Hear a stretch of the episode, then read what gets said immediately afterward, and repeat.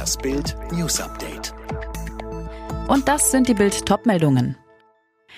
Erster Schulminister ist sicher, Schulen bleiben bis Ostern dicht.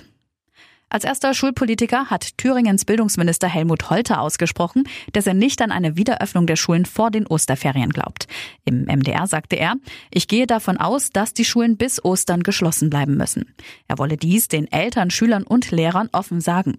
Erst bei einer Inzidenz unter 50 könne sein Bundesland den normalen Schulbetrieb wieder aufnehmen.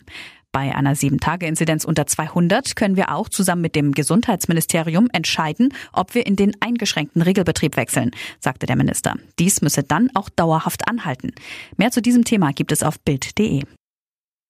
Nach Niederschlagung von Nawalny-Protesten weltempört über Putins brutales Vorgehen.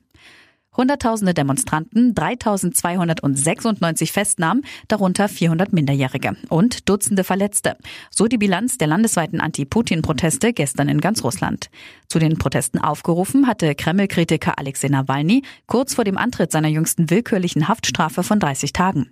Vor sechs Tagen erklärte er per Video aus einer Polizeiwache bei Moskau heraus, habt keine Angst, geht auf die Straße. Und die Menschen gingen auf die Straße, zu Hunderttausenden.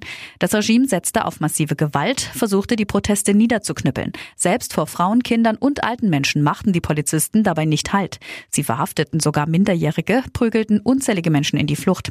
Die zivilisierte Welt zeigt sich am Sonntagmorgen empört. Mehr zu den Reaktionen auf Bild.de. Und jetzt weitere Bild News. Die Bundesregierung hat ein neues Corona-Medikament bestellt. Als erstes Land in der EU will Deutschland offenbar ein sogenanntes Antikörpermittel einsetzen. Mehr von Johannes Weiß. 200.000 Impfdosen für 400 Millionen Euro sind eingekauft worden. Die Antikörper könnten Risikopatienten in der Frühphase einer Erkrankung helfen, dass ein schwerer Verlauf verhindert wird, so Gesundheitsminister Spahn gegenüber der Bild am Sonntag. Zwar gibt es bisher keine Zulassung für diese Mittel in der EU, dem zuständigen Paul-Ehrlich-Institut zufolge sei es aber zulässig, das Mittel in Einzelfällen in Deutschland zu nutzen. Zunächst soll das Ganze in den Unikliniken zum Einsatz kommen. Wer sich demnächst an seine Steuererklärung für 2020 macht, sollte angesichts von Corona einiges beachten. Wer normalerweise ins Büro pendelt, kann möglicherweise weniger Ausgaben für den Arbeitsweg als Werbekosten geltend machen. Auf der anderen Seite gibt es eine Homeoffice-Pauschale von 5 Euro pro Tag, gedeckelt bei 600 Euro.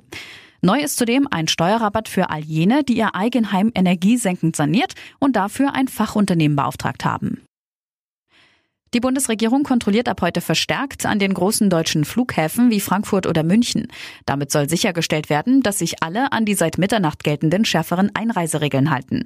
Reisende aus mehr als 20 Ländern, unter ihnen Tschechien, Portugal, Spanien und die USA, müssen seit heute einen negativen Corona-Test an der Grenze vorlegen. Die Staaten werden wegen sehr hoher Inzidenzwerte vom RKI als Hochrisikogebiete eingestuft.